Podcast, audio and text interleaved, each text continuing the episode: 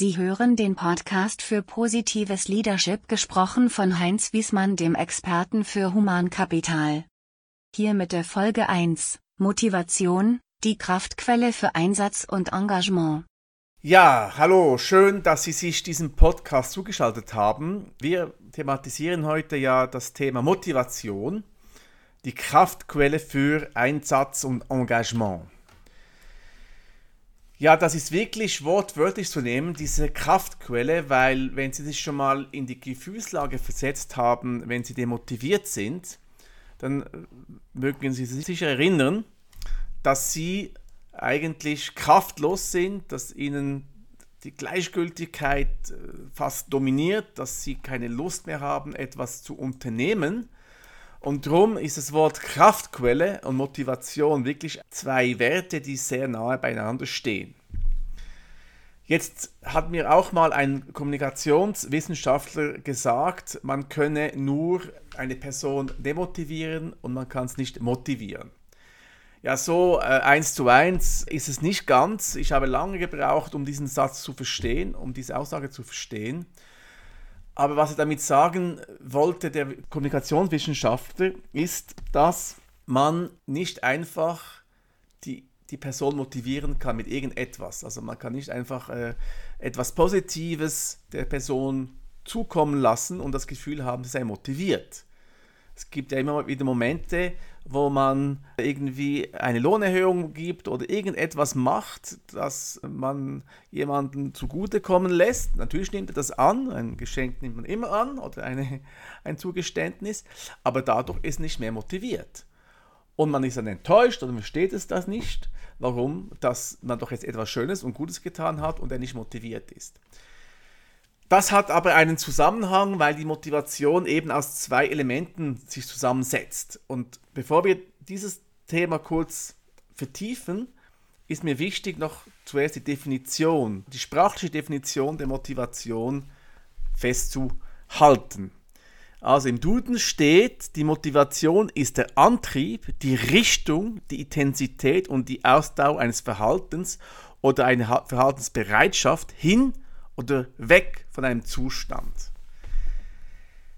Ja, das, das drückt es wirklich sehr treffend aus, weil Motivation, das Wort Antrieb zum Beispiel, Intensität, das ist eben die ganze Kraft, die da drin enthalten ist, diese Kraftquelle, Intensität, Antrieb, Richtung, Ausdauer, das ist alles Kraftelemente, wo man eben dann ein Verhalten beeinflusst oder, oder ein Verhalten auslöst. Also die Motivation löst ein Verhalten aus oder eine Verhaltensbereitschaft. Hin oder weg von einem Zustand. Was noch spannend ist, nicht nur hin, sondern auch weg. Also weg heißt, wenn ich in einer unangenehmen Situation mich befinde, dann kann ich auch die Motivation haben, weggehen von der Situation. Das ist auch eine Motivation, weil mir die Situation derart für mich eine Belastung ist, dass ich dann halt alles unternehme, um wegzukommen. Ist auch eine Motivation. Jetzt, was braucht es, um dass die Motivation diese Verhaltensbereitschaft und das Verhalten dann eben beeinflusst? Und das ist der springende Punkt. Und da komme ich wieder zu diesem Kommunikationswissenschaftler, wo gesagt hat, man kann nur Leute demotivieren. Im Inneren hat man Werte als Mensch. Also es kann sein, äh, dass man zum Beispiel die Familie als wichtigen Wert nimmt, man kann auch die Karriere, man kann auch den Status, also oder äh, das Geld, äh, die Freiheit, also das sind ganz viele Werte, die man in sich, jeder Mensch hat einen anderen Wert natürlich, aber es sind viele Werte, die man in sich drinnen trägt, die da schlummern sozusagen. Und wenn jetzt ein äußerer Faktor kommt, also wenn zum Beispiel für mich jetzt wichtig ist, einen Status zu haben, einen sozialen Status, irgendwie Direktor zu sein. Und ich merke, dass wenn ich das und das tue, dann werde ich das sehr wahrscheinlich, dann werde ich mir entsprechend so verhalten. Das heißt, meine innere, innere Werte, die da so schlummern, die mir vielleicht gar nicht bewusst sind, die werden dann durch eine äußere Einfluss ausgelöst und mich zu einem Verhalten führt.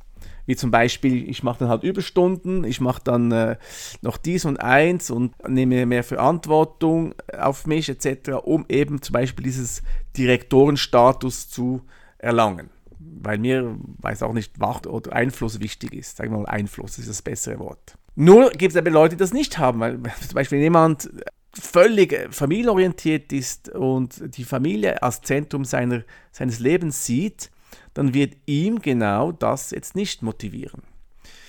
Und sozusagen haben wir also den inneren Faktor, das, was einem sozusagen leitet, die Interessen, die einem leiten und die äußeren Anreize, die sozusagen dann die Interessen, die in einem schlummern, dass die dann ausgelöst werden oder dass ich dann merke, aha, wenn ich das und das tue, dann bekomme ich, werde ich meinem Ziel näher kommen. Und das löst die Motivation aus.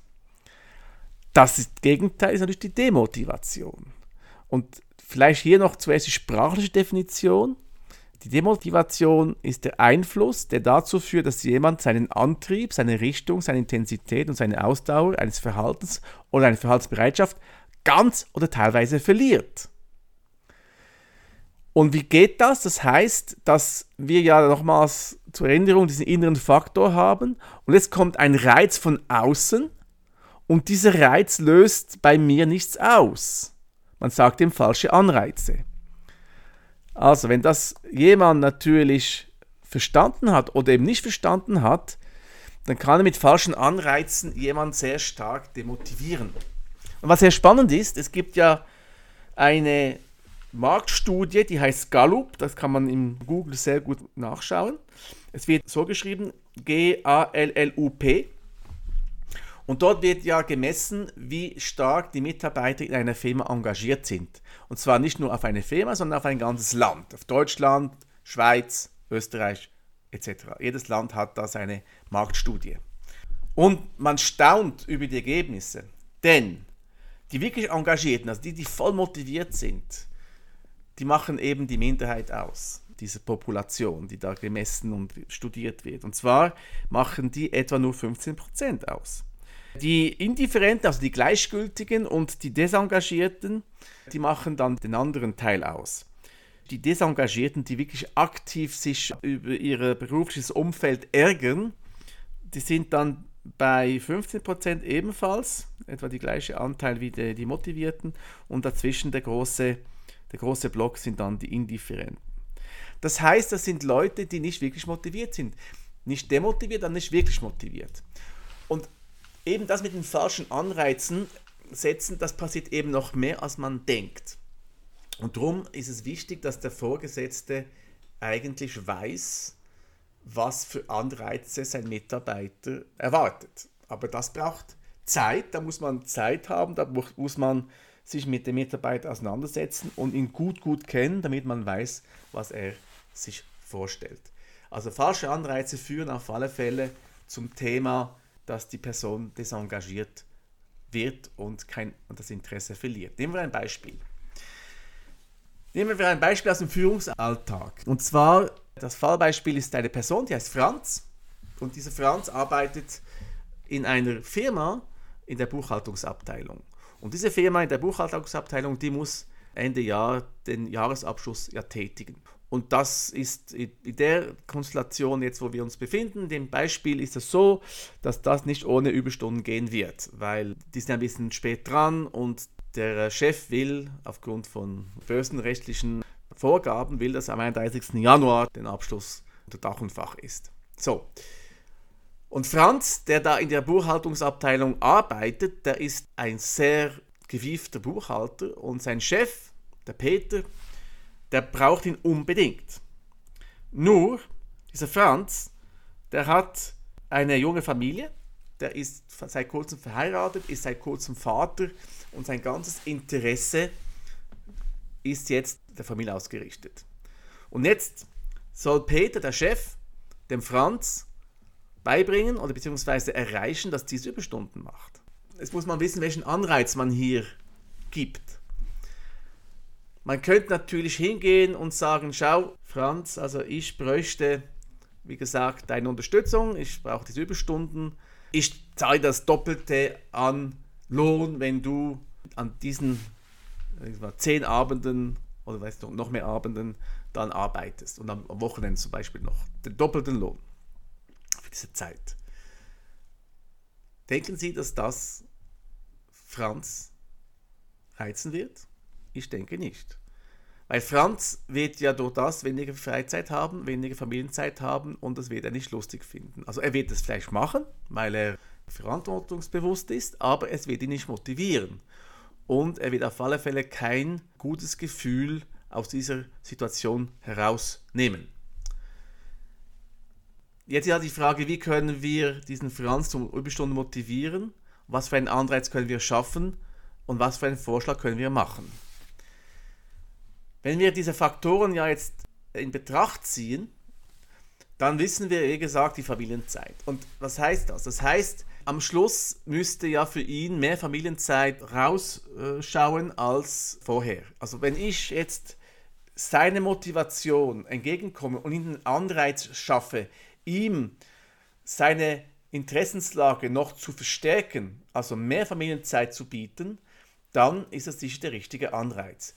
Nochmals, wenn ich ihm Geld anbiete oder eine Beförderung anbiete, dann ist das für mich der falsche Anreiz. Weil Geld haben wir schon diskutiert, das ist ja nicht das, was ihn interessiert. Und eine Beförderung noch schlimmer, weil wenn er ja befördert wird, dann hat er mehr Verantwortung und wird sich dann sicher auch das Gefühl haben, dass er dann noch mehr im Büro sein muss und wird sich ganz sicher nicht durch diese Beförderung motiviert fühlen. Wenn man sich jetzt das also überlegt, dann geht eigentlich das Beste, was man ihm jetzt da entgegenbringen kann, ist Zeit. Zeit für seine Familie. Und da könnte man sich überlegen, ihm sagen, schau, du bekommst eine Zusatzwoche Ferien oder du bekommst von uns bezahlt ein Wellnesswochenende mit deiner Frau oder mit deiner Familie. Also alles das, was die Familie, den Familiensinn, die Familienzeit unterstützt, das würde dann den, den korrekten Anreiz bieten und würde auch dann diesen Franz motivieren. Man muss sich auch vorstellen, dieser Franz geht ja nach Hause und seine Frau kennt ihn ja. Seine Frau weiß ja, dass er ein sehr familienorientierter und guter Vater ist. Und wenn jetzt Franz mit dieser Idee kommt, schau, mein Chef will, dass ich Überstunden mache, ist ein bisschen doof. Noch in der Weihnachtszeit, das ist ja dann Ende, Jahresende, klassisch, oder? Aber schau, wir bekommen eine Woche mehr Ferien oder was auch immer. Ich meine, das ist dann auch für beide motivierend. Also ich denke, der, der Franz kommt dann aus der Besprechung mit seiner Frau zurück, sagt, natürlich mache ich das, weil er den richtigen Anreiz bekommen hat. Alles andere, denke ich, wäre da das falsche Beispiel. Es gibt natürlich tonnenweise Beispiele, wo man Anreize eben, falsche Anreize schaffen kann. Also wie zum Beispiel, wenn Sie jetzt überall den Leuten sagen, dass man im Gebäude nicht rauchen darf und sie selber dann aber in ihrem Büro rauchen, dann ist es auch der falsche Anreiz. Dann ist auch die Frage, motiviert das die Leute dann, diese Regel einzuhalten oder eben nicht? Also wenn der Chef nicht das, was er sagt, dann auch entsprechend lebt, dann ist es definitiv ein falscher Anreiz. Und hier ist das auch etwas, was dann die Leute nicht motiviert. Das heißt, die werden dann irgendwie eine Art finden, da sich einen anderen Weg zu nehmen. Ja, also es gibt ganz viele falsche Anreize. Da könnte man eine ganze Liste von solchen Anreizen im Berufsleben aufzählen. Sonst würde ja das Resultat von Gallup nicht so heftig ausfallen von den Unglücklichen oder nicht motivierten. Also falsche Anreize können schon daher kommen, dass man eben nicht vorbildlich handelt. Also ein Beispiel, ich bestimme im Betrieb, dass am Arbeitsplatz nicht gegessen wird weil ich aber jetzt im Stress bin und als Chef natürlich immer wenig Zeit habe, erlaube ich mir jetzt halt am Arbeitsplatz zu essen, weil ich bin ja eh viel mehr beschäftigt als meine Mitarbeiter, also das darf ich mir jetzt rausnehmen. Ja, das Thema ist nur, es ist der falsche Anreiz. Es ist vielleicht schon richtig die Überlegung, dass man als Chef mehr arbeitet oder mehr Verantwortung hat und, und diese Verantwortung mehr Zeit abfordert und man vielleicht halt nicht immer die Zeit hat zum Essen. Das ist richtig. Aber auf der anderen Seite, wenn man schon eine Regel bekannt gibt, dann müsste man sie auch einhalten. Weil das ist ein falscher Anreiz. Wenn ich eine Regel bekannt gebe und erwarte, dass die Leute motiviert diese Regel einhalten, wenn sie die Regel demotiviert einhalten, würde ja das bedeuten, dass die im Gang oder überall, wo sie dann auch können, dann entsprechend wettern würden und sich über diese Regel aufregen. Das wäre dann die demotivierte Art und Weise, wenn man die Regel einhält. Und wenn man die Regel mal neutral oder motiviert einhält, dann kommen diese negativen äh, Aussagen in den Gängen nicht zum Vorschein. Nur, das ist nur möglich, wenn natürlich die Leute auch ein Vorbild haben und wenn nicht die Person diese Bestimmung verordnet hat, dann selber sich an diese hält. Auch wenn er die besten Gründe hat.